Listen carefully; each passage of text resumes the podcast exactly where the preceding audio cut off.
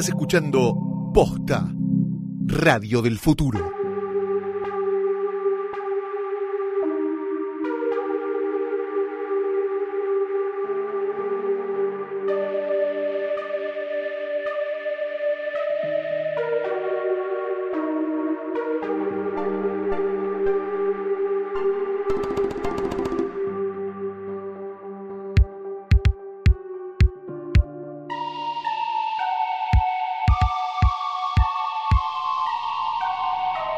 Hola a todos en Corelia, ¿cómo dicen que les va? En Kessel, ¿qué onda Mimban? ¿Y qué dicen por Sabarín? Esto es un nuevo episodio, una nueva temporada de Es una trampa, el podcast de Star Wars que hacemos en posta. Mi nombre es Luciana Manchero. Mi nombre es Fiorella Sargenti. ¿Cómo Ahora va? sí. ¿Qué es el cuenta? Ay, ¿y por qué no pasaron ni cinco minutos y ya tuviste que hacer un chiste pésimo de padre? Trampa, Ay, es ay, una ay, trampa, es una trampa, es una trampa. Sí.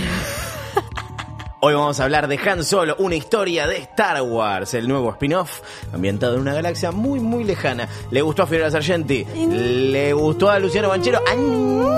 ¿Qué es eso que pasó al final? ¿Alguien nos puede explicar qué es lo que está pasando acá? Lo vamos a intentar hacer en este capítulo de Es una trampa. Antes de meternos con Han Solo, una historia de Star Wars, lo que nos convoca y que ha motivado a muchísima gente en Twitter, gracias por eh, el clamor popular que pedía por el regreso de Es una trampa. Aquí estamos para complacerlos. Atención, si todavía no vieron Han Solo, pongan pausa o stop. Váyanse a verla, eh, vuelvan y escuchen, o no la vean y no escuchen. Exacto, No, y listo, son- y se van a ver, eh, no sé, lo que mira la gente que no Sí, mira Star Wars. Pueden ir a ver la de Franchella, por ejemplo, ¿no? Nah, sí, Pueden ir a ver la de Wes Anderson. claro, también. O si vieron Star Wars, como toda persona de Se bien, quedan acá. Se quedan acá escuchando. Vamos a arrancar con eh, ronda de noticias, porque pasó mucho tiempo desde el último capítulo de Es una trampa. Pasaron un montón de cosas. En realidad, decir la verdad, no nos acordamos pasa cuánto nada, pasó desde. nada. No, no nos acordamos cuánto pasó desde el último capítulo. El último capítulo fue uno de, de, de algo de la Jedi, ¿no? Sí, por eso, pero arrancamos la Sí. temporada anterior, más o menos a mediados de diciembre, Sí. para la Jedi y después siguió en enero. Sí, y hablamos más o menos de política, todas esas cosas, Hablamos ¿no? de un montón de cosas. No nos acordamos hace cuánto nos fuimos. Si como nosotros no te acordás de todo lo que pasó o no lo escuchaste, podés escuchar Es una trampa en posta, en Spotify, en Apple Podcast, en, un- en tu aplicación de podcast favorito. Así que vamos a arrancar con las últimas noticias de los últimos días, cuando estamos grabando este capítulo. ¿Qué está pasando en Mundo Star Wars? Eh, en el día de ayer, grabando en tiempo real, se empezó a correr la bola de que James Mangold, director de Logan, película eh, de la cual estamos a favor, ¿no? sí, Obviamente. claramente, sí. En esta mesa, una de las mejores películas de superhéroes de todos los tiempos, a nuestro humilde, no tan humilde criterio, nominada al Oscar como mejor guion adaptado, eh, y demás, ese director va a ser, dicen, porque esto no está confirmado oficialmente No. por Lucasfilm, Disney, nada, va a ser la película de Boba Fett. Sí, finalmente, algo que se supone iba a ser Josh Trank, ¿no? ¿Te Era? Sí, en esa en esa Star Wars Celebration en la que fuimos en 2015, Sí. en la que había en, en el evento ese central de lo que se venía de las películas futuras, estaban Gareth Edwards Sí. preparado listísimo para hablar de Rogue One con algún arte conceptual y el cartel las, las pantallas en realidad porque ya era ese mismo día Sí. decían Josh Trank y Josh Trank nunca llegó No. porque ocurrió toda esa, esa pesadilla que fue Cuatro Fantásticos, lo corrieron, pero supuestamente él iba a hacer la película de Boba Fett. Sí, en re- lo que habían dicho era que estaba indispuesto ese día, Sí, ¿no? Y unos días después... Está menstruando, dije. Sí, anunciaron que no iba a dirigir la, Qué la casualidad. película. Igual nada, todo bien, es como pas- pasa mucho esto, ¿no? Directores de películas chicas, independientes, bastante bien logradas, con poco presupuesto, la lógica de, de- de estudios grandes, como, bueno, como Disney y, y- y sus distintas divisiones. Marvel, Lucasfilm eh, y demás ven ese potencial y les entregan las llaves de las naves grandes, ¿no? Sí. Pasó con Colin Trevorrow, bueno, con Universal en Jurassic World, Sí. Iba- otro que iba a dirigir una película de Star Wars. y pero no. pasó de Book of Henry en el medio. y no. Siempre pasa algo en el medio que hace Sí. que se termine arrepintiendo. En el medio de todo esto, Gareth Edwards bien hizo Rogue One. Y bueno, pasó algo con los directores de esta película que también venían de, de- hacer locuras que lo vamos a comentar en un ratito. Ahora, James Mangold, A favor. A ver, a mí me Estamos decís, a favor, sí. ¿te interesa ver una película de Boba Fett? No particularmente por cosas que también vamos a, a discutir en este episodio que hacen a cuán necesario es seguir contando historias, eh, precuelas, historias pasadas de personajes que ya conocemos. Yo vine con los puños llenos de verdades y argumentos. Apa. hoy, ¿eh? Sí, para mí el- con el tema Boba Fett podemos dejar un misterio. Sí. Un personaje que tenga... ¿Cuántas líneas de diálogo tiene Boba Fett en, la, con- contando las precuelas y todo? Acá le ponemos pausa, lo googleamos. Espera, ¿eh? Cuatro. Cuatro líneas. Cuatro líneas de tiene diálogo Boba tiene. Fett. Bueno, para mí podemos dejar un mini misterio a ver cuál es la personalidad de Boba Fett, si le gusta comer el eh, choripán en mariposa o, o, o no, le gusta sequito con chimichurri o con mayonesa. Un misterio creo que podemos tener y manejar. Entonces, a mí me gusta el personaje de Boba Fett, cómo está. Me gusta también que Está exploren- sobrevalorado igual. Sí, ¿no? está Ahí- recontra Está inflado para lo que es. Pero es como un chichito simpático, me parece. Que ese es el problema, como tratar de darle eh, más profundidad y más dimensiones a un personaje que es eso, es ese casquito canchero. Es y un demás. buen cosplay. Ahora, si me decís una película sobre mandalorianos, compro. Quiero ya ahora, sobre todo después de haber visto eh, Rebels y todo lo de la familia de Sabine y demás. De Boba Fett, Boba Fett, prefiero que no hable más. No lo qui- no quiero ver a Boba Fett, eh, viste, con, con- buscando monedita para eh, pagar la sube. No, no quiero Ahora, ver más de eso. Si esa película la escribe y la dirige James Mangold, Quizás hay algo interesante. Eh. Bueno, pero hasta ahí también qué raro, ¿no? ¿Quién, a, a quién ponemos abajo del casco de Boba Fett? Tiene que ¿Quién ser- tiene cara de Boba Fett? primero tiene que ser negro. Sí, claro, pero no, no, no. Idris Elba, viste como el negro que siempre te viene a la cabeza. Pongan a Idris Elba a hacer todo. Pero no es full negro igual. No, no, yo sé que no es full Tiene negro. que ser como de rock. leche. Uno, claro, uno medio como de rock. Ojo de rock, eh. No da con el físico. No, por favor. No da con el physique du rock. Hablando de negros, Sí. Lando Calrissian sería pansexual, cambiando Sí. radicalmente el ángulo de la información. ¿Eso es canon o...? Eh, no.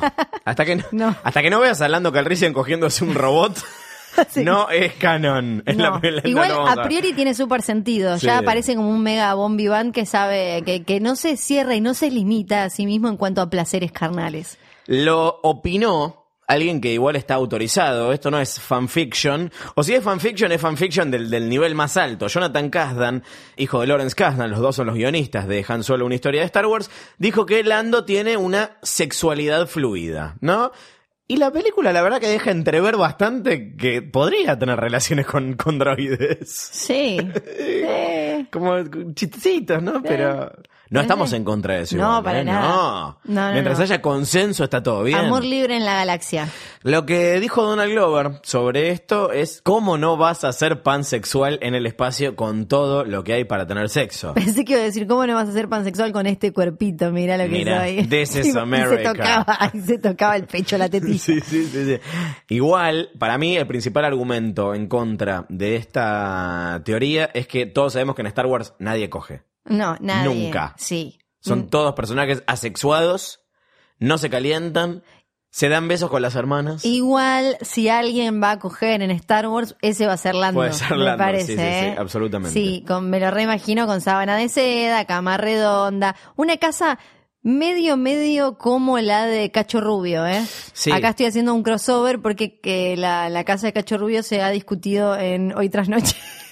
Pero me lo imagino como, ¿no? Eh, una mezcla, Lando tiene como en algún lado alguna cuevita así con eh, columnas Sí. y de golpe una cosa medio art deco. Estatuas de sí mismo. Claro. Te regalo eh, otro crossover. ¿Te Ah. acordás esa revista en los 90 eh, de movida tropical que decía ganate las sábanas donde Daniel Agostini hace el amor? Sí. Bueno, acá te puedes ganar la sábana de seda donde la pone Lando Calrissian. Sí, claro, una locura. Participa. Es una trampa arroba posta punto fm. Te puedes ganar las sábanas donde tiene sexo Lando Calrissian.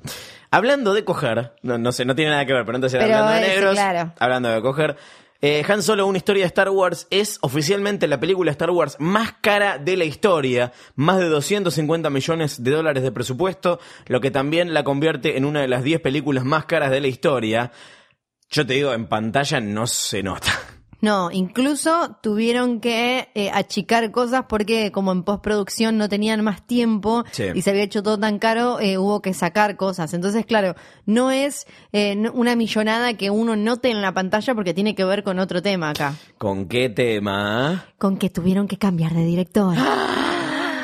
Cuando habían pasado como tres o cuatro meses ¡No! de em, comenzado el eh, rodaje, Mm. la filmación de la película, se fueron eh, Phil Lord, Phil y, Chris Lord Miller. Chris Miller. Siguiendo con un chiste recurrente de Es una trampa, son Phil Lord y Chris Miller o Chris Miller y Phil Lord. Sí, antes Vamos de hablar, nadie sabe. Antes de hablar del resultado, Sí. vamos a hacer un breve repaso por eh, los bardos detrás de, de las cámaras. Originalmente, Lord y Miller eh, iban a ser los directores de la película. ¿Quiénes son? ¿De dónde venían? Ellos vienen de hacer La Gran Aventura Lego, las de- películas de Comando Espacial, Especial, Comando Espacial, ella ya Comando Espacial en es esta, Ella claro. estaba en la galaxia. Sí. Eh, la, la segunda no me acuerdo si la dirigieron, pero bueno, eh, Sí, sí, sí, vienen, ellos. vienen de ahí y los no, no solo habían sido recontra anunciados, tuvieron su foto en el Halcón Milenario, Sí. ¿se acuerdan? Con Alden Ehrenreich, con Donald Glover, con todo eh, el elenco. La- estuvieron en la mm, eh, Star Wars Celebration.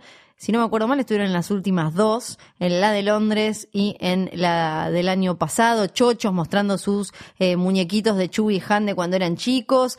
Tuvieron un cameo, creo que había quedado cortado, si no me acuerdo mal, en Rogue One, por esta cosa que hacen siempre los directores ahora de Star Sí. Wars, que es sin amigachos y bla, bla, bla.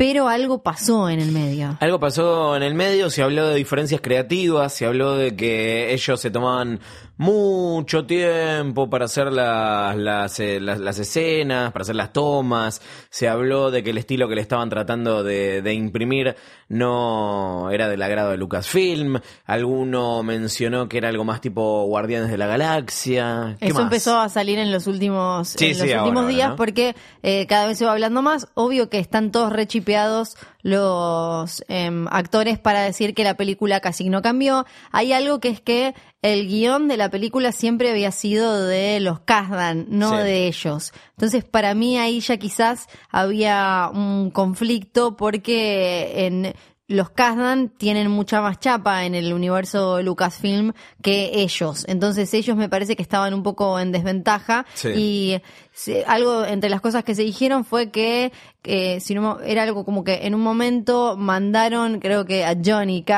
Johnny. a, a Londres al rodaje y ellos sentían que les estaban metiendo como otro director y los Kasdan sentían que ellos no estaban siguiendo el guion, respetándolo porque empezaron a meter mucha improvisación, Claro. parece.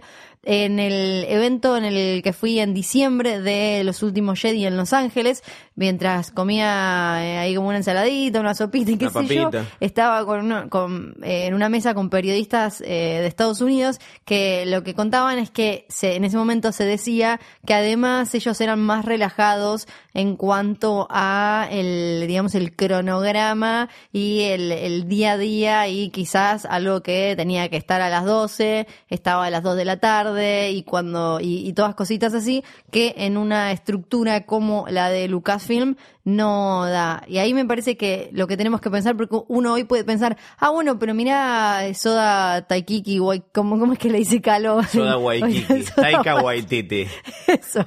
Eh, en Thor Ragnarok que le dejaron hacer cualquier cosa. Sí, pero justamente eso era lo raro. E incluso él lo dice y lo cuenta Mark Ruffalo, que había momentos en los que le decía, che, pará, esto, nos dejan hacer esto, ¿no? Pero creo que ahí. Pero no me vas a comparar a Thor con Star Wars. no, no, no, por eso, pero digo, en estructuras No similares. me vas a comparar. No, en estructuras similares, porque Thor, no por su importancia, sino porque es un Avenger, Sí. y digo en estructuras similares que tienen un universo en el que vos no podés andar cambiando cualquier cosa. Me parece, por un lado, el peso del personaje, y por otro también que es ya lo que, lo que querían hacer y lo que querían explorar. Claramente con Thor Ragnarok querían probar algo nuevo porque las dos películas eh, primeras de Thor no habían sido para nada un golazo, entonces ahí sí que le dieron como toma, anda a jugar, divertite.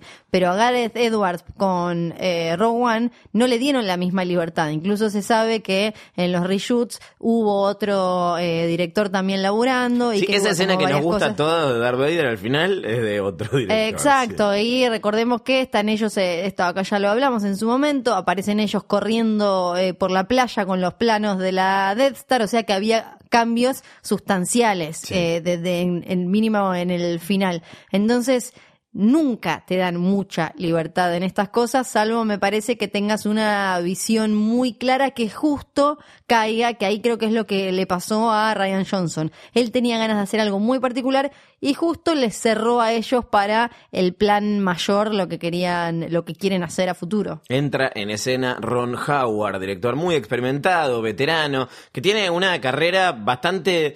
eh, tiene altibajos, digamos, ¿no? Los bajos no son, no son tan bajos, no tiene ninguna película que digas qué desastre, pero el, el adjetivo con el que más se lo viene calificando últimamente es competente, ¿no? Películas que tal vez hayas visto de Ron Howard, eh, empezando por lo bajo. Tal vez viste El Código da Vinci, da- yendo a lo más alto, tal vez viste Rush, ¿no? Que ahí está Thor también. Claro, ahí estamos hablando de calidad, Sí. pero hablando de popularidad, tal vez creciste viendo Splash o Sí. Willow, o quizás 13. alguna vez tus viejos te hablaron de Cocoon, eh, o le dijeron a un viejo, señalaron como, eh, ¿qué es eso? Cocoon. Sí, eh, Una mente brillante, eh, Frost vs. Nixon, tienen, son muchísimas las películas que hizo Ron Howard.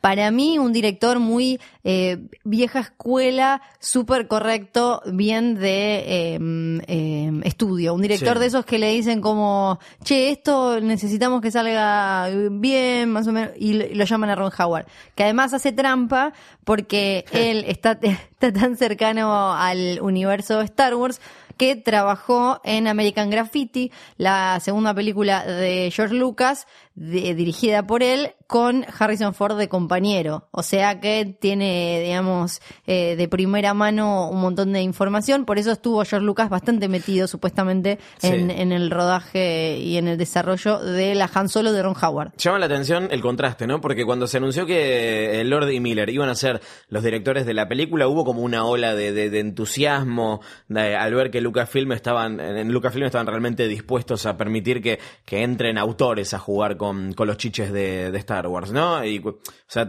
cuando, cuando, cuando se terminaron yendo y se especulaba con quién podía reemplazarlos y se anunció que era Ron Howard, no te digo que hubo como cierta decepción, sino como fue como, bueno, nada, están jugando eh, a lo seguro, están yendo a lo, a lo- a lo seguro, pero mientras seguimos hablando de eh, las cosas que pasaron atrás de cámara, también se decía que a Alden Ehrenreich le, le mm, habían puesto un coach, coach. actoral, alguien que lo vaya eh, asesorando mientras actuaba, porque Lucasfilm no estaba contento, no están contentos con un montón de cosas, evidentemente, con su actuación, que no se estaba metiendo en personaje, que no, que su interpretación de Han Solo no se ajustaba a lo que esperaban. Algo que la verdad no veo tanto en, en- en la película y la verdad que no, no sé, en algún momento nos enteraremos de, de la verdad más allá de los, de los rumores, pero lo que terminó pasando no es ni una imitación, ni una mala actuación. Yo creo que ahí también alguien quiso hacer un chiste con, con lo que pasa en, en Salve César, ¿no? La película de los Cohen en la que Alden Sí. Ehrenreich hace un personaje que no sabe actuar. Eh, y hay un montón de gags alrededor de eso que, que, que- están buenísimos. Eh, así que no sé, ¿vos qué opinás de eso? De... ¿Escuchaste periodistas mientras comías ensalada hacer un comentario no, no sobre escuché, esto? pero me parece que, por un lado, hoy en día friqueamos al toque con cualquiera de estas noticias, eh, tipo, hay reshoots, que siempre hay reshoots, o cambiaron tal detalle, sumaron un personaje que no tiene para mí, eh, per se, que ser era eh, significar que la película va a ser un fracaso, que la película es mala, que no tiene una buena idea o lo que sea. Entonces, para mí, que él tuviera un coach de actuación no significaba que fuera a ser malo, quizás era algo muy específico porque eh, también es un lugar difícil porque el chabón tiene que hacer de un personaje mega icónico que hace un actor súper conocido que conocen de todas las generaciones, de todas las edades. No es como, bueno, eh, vas a ser de un nuevo Superman o eh, lo que sea, que igual obviamente tiene su carga, pero no, no tiene esta cuestión medio de tener que imitar, honrar o, Sí. o lo que fuera. Entonces no me parece que tenga que significar que estaba mal. Eh, y él, sí, está muy bien. Le falta, creo, el, ahora vamos a hablar igual, eh, pero el, el carisma ese extra que es muy difícil de explicar, pero no, no escuché nada en el almuerzo. Buh. Qué lástima. Buh. Sumándose a esa psicosis generalizada, la verdad que eh, no estuvo nada bueno que recién en febrero empezaran a salir trailers y pósters, ¿no? Acá se convirtió también en un chiste recurrente, es una trampa. De, eh, lo de esta semana tampoco hubo novedades sobre la película de Han Solo. Sí, es que cuando uno mira las fechas, fue todo muy rápido lo de Ron Howard, porque Lucasfilm quería mantener la fecha de estreno del 25 de mayo en eh, todo el mundo. Acá se estrenó el 24 y eso complicó muchas cosas y para mí de ahí viene el tema de, de los trailers, porque si bien en, por ejemplo, no sé, Disney en Infinity War metió cosas a propósito, según dicen ahora, en los trailers para despistar, acá creo que no querían hacer eso y se, y corrían el riesgo, como la película estaba hecha tan sobre la hora, eh, de meter cosas en los adelantos que después no terminaran, porque aparentemente hubo cambios. Ya para empezar, el villano era otra cosa. Eh, entonces, creo que en ese sentido hicieron bien y tiene que ver con que la película se terminó muy, muy sobre la fecha. Vamos a decir igual que todas estas cosas que enumeramos prácticamente no se notan en la, en la, en la película y es raro porque al mismo tiempo creo que todas estas crisis terminan definiendo el producto final que fue eh, Han Solo, una historia de, Star Wars, que si querés ya nos podemos meter eh, en la película. Insistimos por última vez, spoiler alert, ¿te acuerdas? Eh, si no la vieron, vayan a verla y después escuchen esto o estén preparados para arruinársela.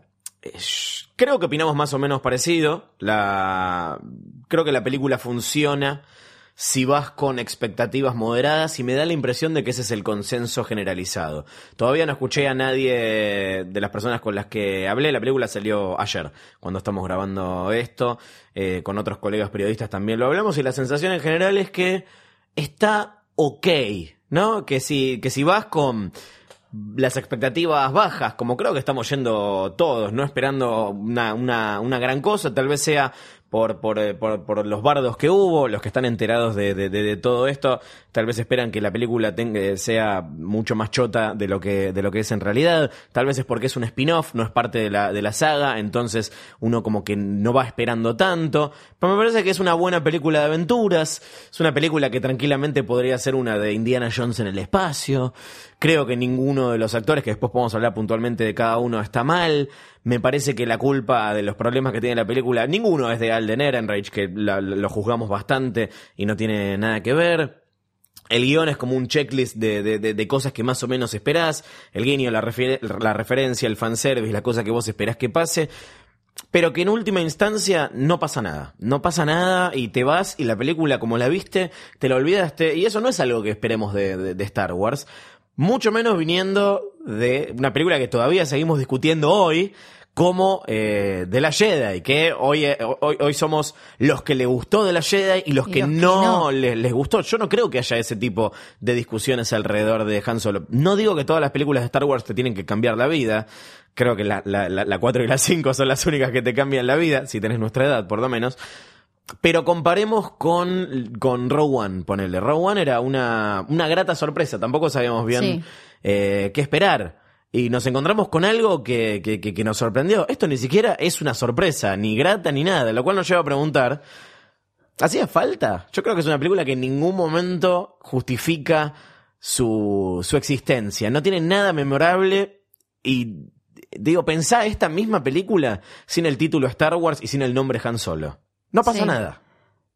No, eh, es muy poco memorable. Para mí ese es el, gran título, poco memorable. Perdón, yo, no la vio. Eh, está acá. Eh, y la quería ir a ver mañana y ahora está, vendiendo las entradas en Mercado Libre. Pero para mí nadie debe estar del todo contento con la película, porque pero por otro lado, pienso en grandes desastres en plena producción de películas y siguiendo con Disney me acuerdo de Toy Story 2. ¿Te acordás de toda esa novela de Toy Story 2 que iba y que al final la, tuvieron que hacer como medio todo de nueva y para mucha gente es la mejor eh, o está súper ahí arriba en una eh, trilogía de, de, muy buena calidad de animación y demás. Eh, en esta, para mí, por un lado es una proeza lo bien que está, lo correcta que es para el bardo que tuvo, porque em, echar a los directores de una película cuando Sí. habiendo hecho tanto ya y cambiarla, que venga de golpe un tipo que tiene que hacer de vuelta el 70 o 80%, es un montón, es una locura para estas películas con la plata que cuestan, con el marketing que, que hay detrás y que hayan llegado a, cuando ves el, el- los, eh, los tiempos, eh, la película terminó postproducción en abril, eh, a fines de abril del 2018, terminó de filmarse en octubre del 2017, ahí fue cuando salió el título, y estas películas con la postproducción que necesitan y demás, para mí por, por ahí viene el tema de que no hubiéramos tenido trailers y eso. Entonces, por un lado es súper correcta y está súper bien para el bardo que tuvieron en el medio, porque entre las cosas que dicen eh, el Lord, Lord y Miller y demás, es que ellos creían que estaban haciendo una comedia y eh, eh, Lucasfilm los había contratado para ponerle un toque de comedia a una aventura espacial Sí. de Star Wars. Entonces, partiendo de esa base, o sea, se empezó a hacer una película con los tipos que la dirigían pensaban una cosa, el guionista y la empresa pensaba, pensaba otra. Y después otras cosas que decían eran que eh, ellos eh, filmaban como desde menos ángulos y demás y daban menos opciones para edición, cosas como muy muy básicas en las que tienen que estar todos de acuerdo. Entonces en ese sentido me parece como, che, re bien, mira, es súper digna la película. Ahora, es una película de Star Wars que vos salís con el corazón lleno diciendo como acabo de ver una aventura de la Guerra de las Galaxias. Para mí no, quizás eh, la voy a ir a ver de nuevo ahora y quizás como me reenamora, pero nunca logró eh, la película hacerme sentir que eh, como esa eh, adrenalina, esa cosa que tienen las películas de Star Wars para mí de llevarte siempre, no digo a la niñez o una cuestión nostalgiosa, sino a ese sentimiento de aventura y de posibilidad y demás. Se me, se me hizo muy genérica en todos los eh, en todos los sentidos posibles y además creo que la sentí poco a Star Wars, no por cómo, muchas veces se habla como de cómo está filmada una película, a ver si es Star Wars o no, se decía con Rowan, sino en cuanto a mm, eh, imaginario, en cuanto a, a mitología. A mí no me gusta que la sobrecarguen con, eh, que hagan como un name dropeo a lo Ready Player One de tirar, que lo hace la película igual, tiran en un momento un montón de nombres y demás. No me gusta que haya todo el tiempo Sí, que nombran, no sé, nombran a. Bosk y uno en el cine dice, ¡ah! Bosk. Claro, eh, no, sí me gusta que se sienta metido. Por ejemplo, en Rogue One, yo lo sentí así, esto está bien anclado en el universo Star Wars. Sí creo que la película logra bien plantar las semillas eh, desde el arco de Han que hacen que uno entienda por qué cuando lo vemos en A New Hope es como es. Eh, en ese sentido, desde el guion me parece que tiene súper sentido como, ah, le pasó esto, sin ser demasiado obvio, eh, me parece que eso estuvo bien manejado. Ahora después no tiene ninguna criatura memorable, no tiene ningún momento que se pueda, que con el que nos quedemos, porque pienso, te puede gustar o no los últimos Jedi, pero Sí. te vas a acordar del momento Bueno, de silencio, ¿sabes por te vas a acordar de la pelea de, de Raylo, Sí. Eh, te vas a acordar de los porgs, o sea, tenés desde las boludeces a te vas a acordar de Luke sacándose el polvito. Acá, ¿de qué te acordás? No, pero eh, ¿te acordás de...? O sea, está, mirando para atrás todo el tiempo la película. Ese es el problema. Y es como el anti de Last Jedi, de, de alguna manera. Creo que si no te gustó de Last Jedi, es muy probable que esta te guste. Si te gustó, puede que te, que te guste igual. Pero el, el contraste es fuerte y no me parece casualidad que Disney las haya sacado tan pegadas. O sea, no, no son tarados. O sea, Sí. podés, podés marcarles un montón de cosas, pero saben lo que están haciendo, saben cómo vender películas, lo vienen haciendo hace un millón de años, pusieron un montón de plata en, en, en- en esto y no, no- no quieren sentir que la están, que la están tirando. Entonces, creo que ese contraste también es, es, es deliberado. Una viene, bueno, acá recordamos, ¿no? Por las dudas, a nosotros nos gustó mucho de los Jedi y nos gustó mucho esa actitud de venir a cambiar todo, la cosa disruptiva. Esta otra viene a decirte que todo va a estar bien, que nada cambió, que estos personajes están acá y vamos a hacer accesible. secuelas. Han Solo sigue vivo, si Sí. querés, en tu corazón. Y para mí, de alguna manera, es como... mm, es un retroceso. Ryan Johnson te puede gustar o no, pero podemos eh, coincidir, después de discutir, si querés, que es un autor. Sí. The Last Jedi es una película de Star Wars con la marca de, de- de- de Ryan Johnson. Esto ni siquiera es una película con la marca de, de- de Ron Howard. A Miller y a Lord lo sacaron porque querían eh, hacer una comedia, ponele. Tal vez era una porquería, pero seguramente te la ibas a acordar más que esta. O sea, no Sí. importa si después lo odiabas, si era horrible, pero, o sea, insisto, de vuelta. Lucasfilm sabe lo que hace, lo sacan porque algo no funciona. Ponele que la sacaban, ponele que era horrible. Seguramente la íbamos a discutir más que esta. Esta es como que si hubiese dirigido sola, ¿no? Es como si estuviera escrita, eh, hecha para, para complacer, como si le hubiese, eh, si un algoritmo le, hubiese- le hubieses alimentado una fórmula de, de- de Star Wars Sí. y, y salía esta. Pero al mismo tiempo le falta la magia. O sea, es como que no tiene, no tiene, no tiene alma. Es como un clon robot que, que no tiene, no tiene alma.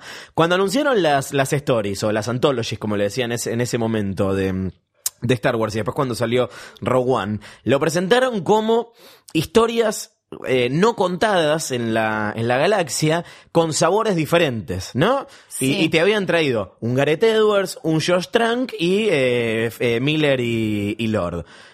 Esto es vainilla. Es, es, Sí. es crema americana. No, no tiene, no tiene sabor a nada. No, no, no, no tiene na- nada distintivo, no tiene nada particular. Vamos eh, por partes. Vamos Sí. con actores y personajes y, y demás, que creo que ahí también hay tela para cortar, sobre todo con el, con el villano y, y los cameos. Sí. Eh, Han Solo. Para mí está, está bien. Lo que tiene es ¿Te costó, ¿Te costó entrar? ¿Te costó comprarlo? Para mí es algo que te acostumbras rápido. Sí. Porque ni siquiera es un- una, una, una, una copia que, que está todo el tiempo Sí, lo, que, tratando lo de... que creo es que no, si Han hubiera sido siempre él, no, la gente no se hubiera enamorado de, Sí. porque ese es como ese plus que tiene, que puede tener uno como, porque Harrison Ford no es un actor de la puta madre. Eh, lo que tiene es que tiene una cosa canchera que la hizo, eh, que la rompiera en Indiana Jones y en, en- como Han Solo. Después sí, hablemos de Blade Runner, está bien en Blade Runner, pero no es una cosa de locos. La, la gracia es esa cosa que tiene medio de recio, mala onda, pero canchero que querés ser su amigo a pesar de que te trate mal y, y, y demás. Me parece que si Alden hubiera sido siempre Han Solo, el personaje no pasaba eh, a, la, a la historia, eh, no quedaba en la historia. Pero entras en la película, sí, lo, lo comprás, no tiene como ese plus de ondita, pero lo agarrás, decís, ok, listo, voy con este Han Solo, lo agarré, está. Donald Glover como Lando Calrissian es el, el- el papel que más eh, creo que se, se, se discutió antes. Había gente que iba más por, por Lando que, que por Han. Y me parece que es uno de los aciertos. Igual, sí me parece que Donald Glover es más consciente de que está imitando a Billy D. Williams que lo que Alden Ehren- Ehrenreich eh, imita a Harrison Ford, ¿no? ¿Ah, sí? me, da, ¿Te me da la impresión de que sí, de que en, en todo ese Hay como un... swagger. Sí. eh, Sí, hay como una cosita... eh, me pareció a mí. Sí, sí. Pero eh, compré. Me parece que le dan un, un desarrollo que está mm, que está bueno, que es eh, interesante. Yo pensé que iban a, mm, a, a- a- mandar demasiados guiños eh, alrededor de la posibilidad de que algún día traicione a, a Han, pero por suerte se dan cuenta de que esto es algo muy anterior. Como un falso forjado. Sí, exacto. A veces esas cosas están muy forzadas. Sí. Y acá hay algunas cosas forzadas. Eh, pero me parece que, que- que- está muy bien, que está, está bien usado. No, no aparece, aparece menos de lo que, de lo que esperaba, Sí. igual. eh, Sí, igual está, bien. es Está- como está bien un usado. sí. adorable, como ya lo ves siendo garca, con esta cosa medio de, bueno, él se las arregla y él va y, y miente su camino hacia el éxito y las capitas. Me gustó Chubaca. Sí. Vos hablaste con Chubaca. Hablé con Chubaca, el Oh. nuevo, el nuevo Chubaca que lo sacaron de un casting, estaban buscando un chabón que fuera muy alto, tuviera ojos claros, y así es como eh, quedó él, que eh, voy a tratar de decir eh, su nombre bien, es Jonas Suotamo. Jonas. Suotamo, y es un, eh, un, un chabón re joven que, mm, bueno, en realidad no es tan joven, pero para... ¿Cuántos años tiene? Eh, nació en el 86, tiene Claro, es más 31. joven que es mucho dos. más joven que, que Mayhew, eh, eso sí. Sí. Y ahí- es que quieren que dure este. Este quieren que dure. Lo que me causó gracia es que claramente eh, él es Chewbacca desde Force Awakens, pero en Force Awakens se había vendido como, recon- como que recontra estaba Peter Mayhew y a él no lo dejan decir eh, cuán- en qué escenas estuvo él, pero eh, guiño guiño te da te da la sensación por cómo habla de que cuando entra Han Solo y Chewbacca al Millennium Falcon en episodio 7, por ejemplo, era él. Sí. Y después ya en los últimos Jedi directamente Mayhew estuvo como eh, asesor, digamos, wukístico y era él y ahora él es el Chewbacca oficial y me- no hay nada que recriminarle. ¿Se odiarán? No, sí, me aclaró él porque le dije, bueno, trabajaste con Peter Mayhew ya dos veces y me dijo, sí, sí, bueno, en, en Last Jedi estuvo solo como eh, consultor, solo Ay, como... Dios mío, Sí. qué digo a Chewbacca. Sí, muy divacho acá. Pero estaba muy contento, eh, hablaba, obviamente no me quiso decir nada de algún tipo de drama No. con el cambio de director ni nada. Me dijo que la película estaba, el espíritu era el mismo, que no sé qué, que no sé cuánto, la. Eh, y habló mucho de su dinámica con Alden y cómo Sí. le habían trabajado y eso. Entre las cosas de, de- de esto, de, te hacemos una lista de, episodios en la vida de Han y te los metemos en una película de, de dos horas. Cosas que me parece que, que fluyen bien es eh, la relación Chewie y Han.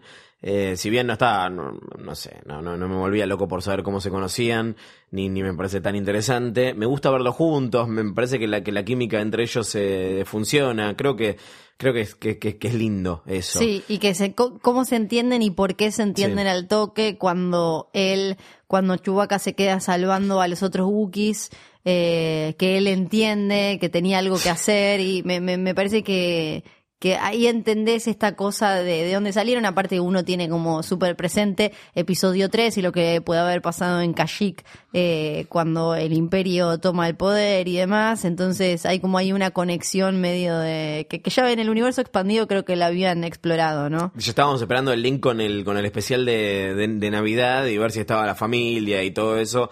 Cosa que al Por final suerte no. No estaba, no estaba pasando. Pasando a los secundarios, los personajes nuevos, Woody Harrelson como Tobias Beckett, esta especie de mentor de, de Han Solo, que creo que está bien, es como Woody Es, es Harrelson. Woody ¿no? Harrelson, Haciendo- pero en el espacio, con ropita un poco más loca. No sorprende en ningún sentido y, el, y el giro del final prácticamente te lo, te lo cantan, es como Sí. tipo, te voy a traicionar. Porque soy Woody Harrelson, Sí. nunca hago de bueno, bueno o malo, malo. Eh, yo no tengo mucho más para decir sobre Woody no, Harrelson. yo tampoco. Incluso hasta en- pienso en la última em, eh, del planeta de los simios, Sí. que era como el malo, tenía su momento no de vulnerabilidad y se excusa. Es como que él siempre juega con esos personajes súper grises, así Sí. que te lo veía venir por todos lados, por una cuestión de, de- de trama, de Woody Harrelson y todo. Cero memorable, no ni una frase me acuerdo. No, que igual es, es protagonista de uno de los momentos guiño, que es cuando Han dispara primero, ¿no? Sí. Acá se hacen cargo Bueno, efectivamente de que sí dispara Esas cosas me gustan como eh, e- esa pequeña cosa de, bueno, él le enseñó de alguna manera que hay que disparar primero Sí. en esta galaxia, en esta realidad en la que viven. Y no te ponen tipo, Han, always remember, Claro. you have to shoot first. Eso me gustó mucho del guion, como ahí vos entendés como, ah, el chabón acá aprendió que eh, si no disparas primero te cagan. Sí. Y me gusta que eh, ya con eso se cagan en George Lucas cambiando el, el, el tiro por el de Grido. Sí. Eh, Emilia Clark como Kira. Yo tengo mis, mis reservas con, con Emilia Clark, que me parece. Bah, Daenerys Targaryen. Si Sí. quieren pueden ir a escuchar Joder, Joder, Joder, el otro, el otro podcast que hacemos hablando de otra cosa. Eh, me parece que es eh, un personaje polémico, esto lo discutimos también, de, del cual cada vez es más difícil eh, ponerse detrás. Me, me- me da la impresión de que cada vez es más difícil bancarla, el- al personaje, ¿no? Y tampoco es que la actriz es wow. No, ella no es wow, pero sí me gustó, me gusta cómo está eh, y me gustó el personaje, me gustó el personaje de Kira. ¿Te gustó el personaje? Sí, ¿Te gustó y me parece el que giro Kira- del final? hay dos, sí, hay dos cosas oscurísimas en la película, me parece que pasan, como todo es bastante liviano Sí. en, en esta, eh, me parece que pasan mucho más desapercibidas de lo que deberían y son bastante tremendas. Como cuando eh, ella, la- las veces que ella dice y me parece que mm, el, ¿cómo que se llama? Dryden, eh, Sí, dice Dryden Boss. las cosas que ella tuvo que hacer. Claro. Que yo estaba esperando, contame las cosas que tuvo que hacer. Claro, que eh, vos ya te imaginás, porque ya hay como una cosa medio de prostitución espacial sí, VIP, chup- chupando pijas ¿no? en retiro. Claro, pero porque ella le dice, eh, vos cómo hiciste para escapar, no me escapé, le dice, y este y es medio como la novia eh, barra, él, él es como el sugar daddy de ella, del mal, entonces ahí hay como toda una cosa súper oscura y bastante siniestra de que eh, ella como le, le- le tiene que dar besitos en, en- en el pito arañado. Qué a- lindo, gracias por la imagen. a Paul Bettany, Sí. a Dryden. Y eh, bueno, y después otra que ahora vamos a hablar. Pero a mí me gustó el giro, me gustó que al final ella tuviera eh, como esta cosita de la que ahora vamos a hablar un poco más. El villano es cualquier cosa, Dryden Boss. También hay, hay un tema que es. No, es culpa de Paul Bettany igual, ¿no? También el, el- el- el villano está escrito como un mafioso genérico. Me parece que no hubo intención de, de- de- de hacerlo destacar particularmente en una historia que creo que está diseñada para los grises, ¿no? Han es, eh, no, no, no, no es eh, el, el- el héroe típico, todavía no se convirtió ni siquiera en el personaje que es en episodio 4. Hay otro villano al comienzo, todo lo de, lo de Enfys Nest, que después da un giro para, para, para otro lado. Eh, no se sabe bien qué onda Lando, si es amigo o no, no se sabe bien qué onda ella, no se sabe bien qué onda Woody Harrelson, entonces son todos medio eh, ambiguos y el único que claramente es el villano de la película es bastante, bastante blando. ¿Por qué esto? O sea, hace un rato comentabas que, el, que, el- que originalmente eh, el villano pasaba por otro lado. Sí, en realidad iba a ser, por eso es que Paul Bettany apareció cuando eh, aparece Ron Howard Sí. en cuando fue julio, no me acuerdo eh, bien cuándo, No, no está Michael K. Williams tampoco, que, que iba a estar en la película originalmente. Eh, Exacto, él iba a ser del villano que, según eh, se supo ahora, iba a tener como una cara que apareció, creo que en uno de los cómics de Han Solo, iba a ser como una especie de extraterrestre con cabeza medio de tigre blanco o algo así, que iba a tener un montón de laburo de postproducción. Cuando se complica todo y el tiempo que antes era para eh, hacer, no sé, reshoots o lo que necesitaran, eh, terminó siendo el eh, rodaje original porque aparece Ron Howard y tienen que rehacer 70-80% de la película, ahí se complica, no, no llegaban a hacer este personaje, entonces cambiaron el villano y el villano pasó a ser el personaje de Paul Bettany que tiene como esos arañazos en la cara o Sí. esas rayas raras y demás. Me parece que ahí, ahí sí perdimos, eh, la, la película perdió riqueza.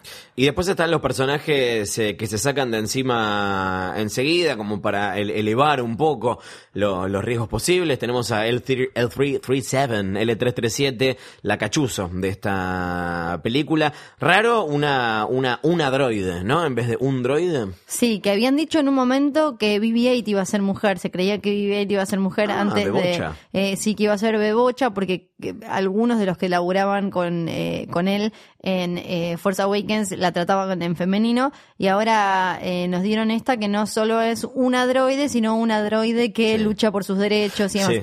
¿Puedo Hoy- traerte algo? Igualdad de derechos. Sí, hoy me, me escribió un oyente diciendo que a ver si no me había parecido una especie de sátira o burla a las mujeres feministas y la lucha feminista de hoy. Yo no, No, lo tomé así, no, no me, lo leí así. me sentí, aparte por, por la, la actriz que la interpreta, Phoebe, nunca me acuerdo del apellido. Phoebe Waller-Bridge. Exacto, Es la- la showrunner de Killing Eve, una serie de la que se está hablando mucho que todavía no vi. es la creadora de Fleabag. De Fleabag. ella y mm, eh, no, no, no creo que ella se hubiera metido en algo así si, si lo sintiera de esa manera. Yo tampoco lo sentí de esa manera. Sí me pareció que fue un chiste muy repetitivo y que duró poco. O sea, Sí. lo único que conocimos de ella es que era muy combativa y eh, que estaba muy a favor de ganar sus derechos y demás. Y después todo ese mambo tardis, eh, acá meto a Doctor Hurre que tenía cinco obsesiones, la chabona, Sí. pero porque Pensé que ibas a decir que es igual a Alpha de los Power Rangers. no, ah, Ok. claro, la, vos decís la cabecita. y todo eso. ay! No, yo lo decía en el sentido de que, em, bueno, cuando eh, muere, digamos, Lando la rescata y vemos que tenían como ese Ah, vínculo, y ella termina metida en el Millennium Falcon, lo que resignifica todas esas veces que eh, Han le decía tipo como Girl. aguantá, claro, aguanta baby, o no sé cómo carajos Sí. que le decía a, a la nave, ahora se pone como medio creepy, ¿no? Esta era la otra cosa oscura que iba, iba a decir, que es como que ella se muere, un androide que nos viniste revendiendo, que al final Sí. aparece muy poco Y se convierte en Google Maps. se convierte exacto en el Google Maps de, del Millennium Falcon y medio como que Kira y todos dicen, uy, qué garrón, se murió, eh, enchufala, tipo, le enchufan a la cosa y ahí pasa a ser medio como el episodio de Neil Gaiman donde la TARDIS se convierte, sale el espíritu de la TARDIS y es una mujer Eh, y, y me, pasó- me pareció que no estaba mal la idea, pero la también la sobrevolaron demasiado Creo que es un concepto interesante que manejaron mal y que no, la verdad que no aporta que sea un retcon, ¿no? Lo Sí. que se conoce como un insert, al- algo que insertan retroactivamente en, en- en la continuidad, en la historia. Algo que ahora vemos, porque esto es una precuela, que siempre fue así y nosotros no lo sabíamos. Y la verdad que te lo pones a pensar y dices, "Mm, no, no sé si funciona. No, porque sobre todo porque no es que eh, No lo hubieran, lo hubieran dejado morir y listo. No es que es una nave que se sintió siempre que tenía al- algún tipo Sí, de personalidad. no. Es como, a lo sumo, lo que más nos justifica es por qué eh, estampilla encontrando rutas. Estampilla. Eh, pero no, no te justifica porque no es que, ah, sí, siempre parecía como que tenía vida propia. El- Sí. Eso fue medio... ah, no es mi droide favorita, No. no. es mi droide favorito, no, no rankea ni en mi top 3, ni en mi top 4, ni en mi top 5, me parece. Eh, el personaje favorito de nadie será Val, eh, interpretada por Tandy Newton, que me parece un desperdicio de, de Total. actriz total. Es como tipo, está en el póster y decís, Sí. "Buah, Se escapó de ¿Para Westworld dos Claro. segundos, fue, dijo como piu, piu, piu, oh, me morí, besito para Woody Harrelson. como es un no personaje, Sí. Eh, la, la nada, igual más desperdicio me pareció el personaje de John Favreau, Sí, Río, Río. que se llama El Topito ese. Yo quería ver más de Eh, Topito. vos porque te gusta lo bichito. También es una película con muy poco bichito, aparece bichito en muy poco tiempo para, eh, para mí y eso me dio mucha pena. Sí, eh, bueno, nada, eso, no, creo que ¿Qué más nos queda? hablamos de todos los personajes, podemos hablar del guion y de la trama, ¿no? De Lawrence y Johnny, Johnny, eh, Kasdan. Me pasó algo raro que creo que es al revés de, la- de lo que le pasó a, a la mayoría de la gente, también lo leí en varias reviews de la, de la película, que es que dicen que tardan en arrancar, que el comienzo no está bueno. A mí, para mí el comienzo eh, sembraba eh, una, una semilla que, que prometía. Esto de la idea de, de Han como, como parte del imperio, creo que tenía Sí. potencial y le pasan Sí, por encima rápido para, para saltar a, Sí. a otra cosa. Y, y acá entramos en, en- en- de vuelta en esto de, de- de cuán necesaria era la, la- la película. No, es- contame una buena historia con, con- con este personaje, donde Han descubra algo, donde aprenda, donde, donde cambie. Y la película la verdad es que termina siendo como, como, como una adaptación de la, de la página de Wikipedia de, de Han Sí. Solo. De cosas que más o menos ya sabíamos. Hay cosas que eran parte del universo expandido que ya no son, ya no son canon, entonces tienen que ponerle un, un origen nuevo. Pero básicamente la película es, acá le ponen Han Solo, acá le ponen el nombre, que yo no sabía que, que- que el apellido era un, un invento.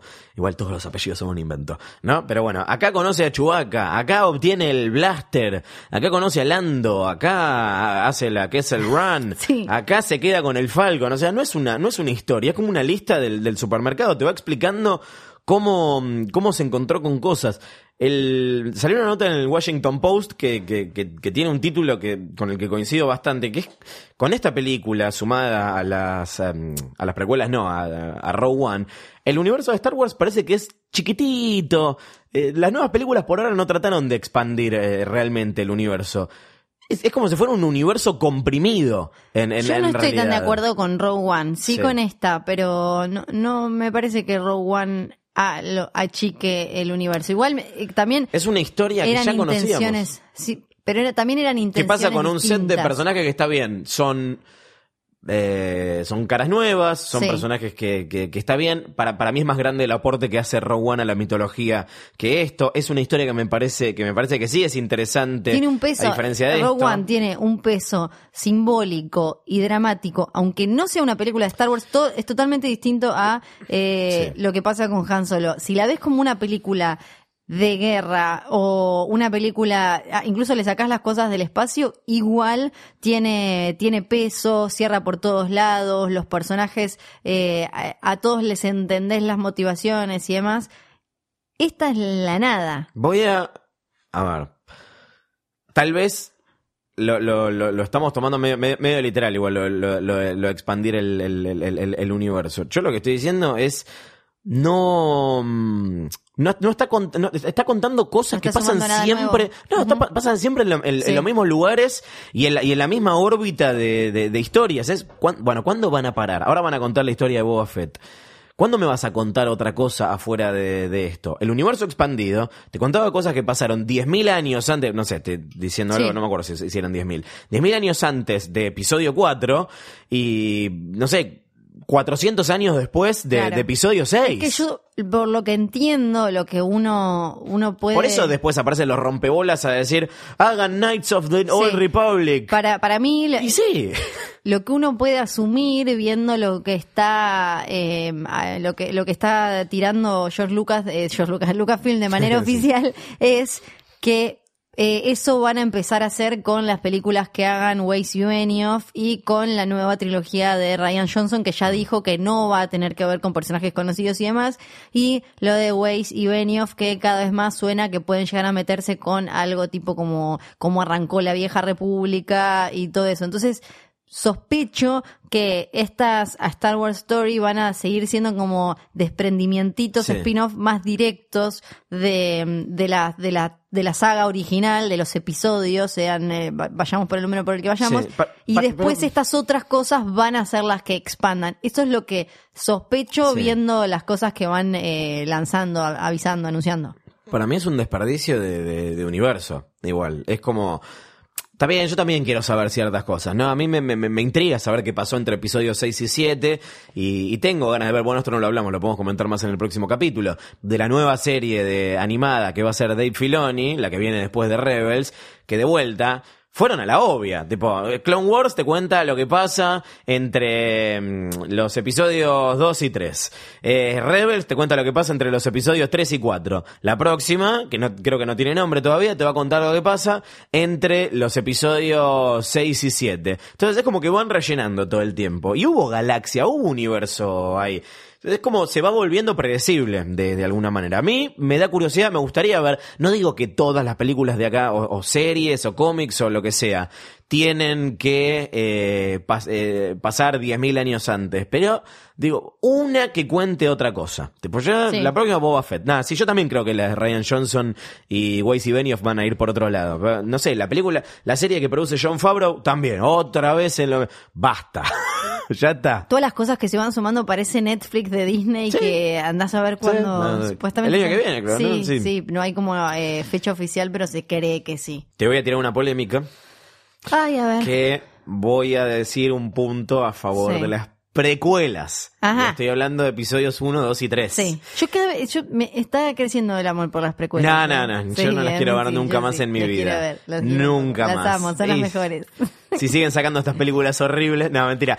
Pero las precuelas estarán mal actuadas, estarán mal escritas y mal dirigidas. Sí. Pero tenían cosas nuevas, expandían Sí. el universo realmente. Sí. Ahí sí había un universo expandido. Acá son. Sumaban lo a la mismo- mitología, ni hablar, eso, Lo mismo planeta de siempre. En un momento nombran a Scarif, basta. Los mismos personajes que ya conocemos, cosas que sabemos que pasaron. Y cuando te parece que por lo menos no hay Jedis y no hay Siths, aparece uno al final. Ya, aparece sí. uno ahí y al uno final. muerto. Y uno muerto. mm. Uno que, si solo viste las películas, Sí. creías que había muerto en ese enfrentamiento en el que primero se cargó a Qui-Gon con, podemos decir, top 5 de las canciones de Star Wars. Sí, Duel of Sí. the Fates. Sí, sí, sí. Exacto. Top 3 si me apuras, pero. A ver, a ver, Siempre se habló de que la, matar a Darth Maul, de que, que Sí. de él estamos hablando, Darth Maul, en, en episodio 1 era un desperdicio total. Porque era uno de los mayores atractivos en Sí. la en, en la previa, en el marketing, era del todo el mundo estaba como locos con ese Sid, con eh, era muy impactante la imagen, todo, estaba buenísimo que hablara, que no hablara o que hablara poco, eh, los cuernitos, la avanzada, y lo mataron al toque en episodio 1, de- se cargó a Qui-Gon, después Obi-Wan lo corta por la Sí. mitad y cae. Tiene un, un- como, como un arco parecido al de, al de Boba Fett, ¿no? Personaje misterioso que aparece poco, que tiene un diseño muy canchero, lo matan al toque, pero en la mitología extendida, o sea, fuera de las películas, sigue vivo. Sigue vivo, porque en Clone Wars siempre lo habían querido revivir, finalmente lo hicieron, apareció en Rebels, aparece eh, su hermano, tiene todo un arco del que después vamos a hablar eh, un poco Sí. más porque lo merece y además eh, eh, vamos a hablar de, de la animación y de lo que se viene y qué sé yo. Y él- básicamente lo que él hace es como que medio como que sobrevive de, de la fuerza del odio Sid, eh, se termina haciendo como una especie de parte de abajo con chatarra y ahí bueno después Es tiene todo un camino y termina convirtiéndose en un personaje eh, importante en Rebels que tiene mucha injerencia eh, en, eh, en, la, en la serie. Sí. así que tiene sentido que aparezca. Quedan 10 mil millones de preguntas. Igual es interesante le- le- pensar en todas las las respuestas posibles a por qué aparece ahí, sobre todo por cómo lo vemos después en Rebels y su postura frente a la fuerza, eh, Jedis y Sith y demás. Entonces no es tan claro, me parece, eh, a ver qué hace con Kira, a quién responde, para qué lado juega, cómo juega. Son más preguntas porque eh, sabemos que Rebels es canon eh, para eh, la, el actual, la actual situación de Star Wars. Entonces, ¿cómo juega? Hasta ahora habían aparecido, se habían mezclado poco, habían aparecido en Rogue One, sí, teníamos eh, la, la nave que apareció un par de veces, Ghost y demás, pero esta es la primera vez que un personaje que la última vez que lo vimos estaba eh, animado y ahora aparece en una película. Entonces hay 10.000 preguntas. Para vos, eso siembra, obviamente hay cosas que terminan, que, que cierran y cosas que terminan abiertas. Eh, la película se llama Han Solo, entonces todavía Han no es, eh, si lo pensamos como precuela y si lo pensamos como listas de cosas que tienen que pasar antes de episodio 4, Han al final de esta película no es el personaje que aparece en una nueva esperanza. Creo que tiene que sufrir un poco más todavía, ¿no? Sí. Entonces, ¿nos tenemos que preparar para Han Solo 2? Y se- lo que se suponía que se le había escapado a eh, Alden era que él tenía eh, contrato para dos películas más. Ay, Dios Y viendo esta, tiene sentido y también que se vuelva a cruzar con Kira y Sí. que esos cruces sean cada vez más duros con él eh, bastante no más eh, crecidito y, y rudo y ella ni hablar empoderadísima en el, en el lado oscuro de alguna manera y que ahí sí él se vaya convirtiendo en ese tipo súper curtido con el que nos cruzamos en la cantina. Hasta acá nuestro análisis de Han Solo, una historia de Star Wars. Llega el momento más temido del capítulo, No. que es hay que revisar el ranking, porque con cada película que sale de Star Wars tenemos que revisar cuáles son nuestros favoritos, cómo cae solo en este ranking. Creo que lo que menos cambia es la punta, así que si te parece arrancamos por ahí, donde Yo no ya me olvidé, hay me olvido todo el sorpresas. tiempo No importa, es. no importa. Hoy, eh, Sí. día que estamos grabando, 25 Ah. de mayo, feliz día de la patria del año 2018, nuestro ranking fluctuante es el siguiente. en el puesto número uno yo mantengo mi primera posición, que es episodio 4, Una nueva esperanza. Ay, yo mantengo el Imperio contraataca. Bien, episodio 5 es mi Después puesto. ya no me acuerdo más nada. Bueno, invéntalo ahora. Es mi puesto número 2. Episodio 5, El Imperio contraataca. Que tu número 2, ¿cuál es? Siempre fue, eso sí, siempre tuvimos Sí. al revés una nueva esperanza. Que cuando hicimos el ranking, cuando salió de la Jedi, Sí. Yo lo había puesto en el número 3. Ah, Ah, y vos ni te acordás. Yo bueno, hoy, no importa, no importa, hoy. Que después Hoy, cuando vayan a escuchar, esto es para que vayan a escuchar el- el- el- el- los episodios anteriores del podcast y ver si Fiorella Sargenti resiste un archivo. no, pero aparte, pero es que lo- los hago como con el corazón del momento. Está bien, entonces pero no. es, es un ranking de Star Wars, Sí. tampoco es el Nobel. Dale. Hay gente discutiendo el aborto. Sí, Yo sí, te- sí. Eh, Número mi- tres. Número 3. Dale, tibia. Los últimos Jedi. Los últimos Jedi, ahí coincidimos. Sí. Mi puesto número 4 es El despertar de la fuerza, episodio 7. Y mi puesto número 4, ¿sabes qué? Voy a cambiar y voy a poner el regreso del, Del Jedi. Muy Sí. bien. No sé por qué lo decís así. Porque estoy pensando cómo le pongo así o no la pongo. Sí, El regreso del Jedi es mi puesto número 5. yo le pongo al revés. Ahora me toca poner en mi puesto número 5 el despertar de la fuerza. Puesto número 6 de mi ranking, Rogue One, una historia de Star Wars. Eh, sí, ahí coincidimos Bien. totalmente, Rowan. Número, eh, no sé contar, 7, episodio 3, La venganza de los Sith. Episodio 3, sí, coincidimos. Número 8, The Star Wars Holiday Special. No vale, tramposo. No, mentira. Puesto número 8, Ocho. Han Solo. Puesto número 8. Mira lo que te digo, una Sí. que es. Uy, Dios mío, la de los Ewoks. Ya lo puse. La no. ca- caravana, no. Caravana Caravana, de valor. valor. No. Eh, no, no voy a hacer trampa, Ay, no, voy a poner las de los Ewoks. Ay, no. Voy a poner una que es ¿Cuál? una basura. No. Episodio 2. No, ¿te gustó Sí. más episodio 2 que Han Solo? Sí, perdón. No lo puedo creer. perdón. rompí- se, ya rom- sé. se rompió internet. Yo ya sé, perdón, es una basura episodio 2, pero. Y mis últimos dos puestos son episodio 1 y episodio 2 como la peor de todas. No, para mí es eh, Han Solo y después episodio 1. ¡Ay, Dios mío! Odio, odio, odio al Anakin niño. lo No creer odio. lo poco lo- que te gustó Han Solo. Te Sí. gustó menos que a mí. No, pero quizás la veo y me gusta más. ¡No! Bueno, la semana ¿Estás que viene que- revisamos. No, estoy sorprendido, estoy choqueado. La semana que viene. Revisamos el ranking. Revisamos. La voy a ver de nuevo. ¿Cómo está tu corazón? Sí. Dios mío. Y ustedes también nos pueden mandar, por, Por un favor. lado, su ranking personal, cómo encaja Han Solo entre sus favoritos. ¿Habrá alguien que la tenga como número uno? Mira, o en no top creo. 3. Pero eh, si no to- sé. top 3 ya Sí. es bastante. Sí, es un montón. Mándanos eso, mándanos tus opiniones, contanos qué te pareció la, la película. Mientras más cortos sean los mails, más chances hay de que los, los leamos. Sí, eso también es cierto. acuérdense. Dudas, cosas que hayan quedado abiertas para, Temas para que ustedes. les, les interese que Sí. eh, a los que le podemos dedicar un episodio, también pueden decirnos a es una trampa arroba posta punto fm. es una trampa arroba posta punto fm. Y ahora sí, ha sido todo por este episodio regreso, el regreso del podcast de Es una trampa. Nos reencontramos en el próximo capítulo. Yo soy Luciano Sargenti. Yo soy, ¿por qué? Fiorella Banchero, soy tu hermana, qué asco, no. Un beso para la verdadera hermana de Luciano Banchero, que es un amor. Bueno, así nos despedimos. Que la fuerza los acompañe y todo eso. Todas esas cosas. Chao.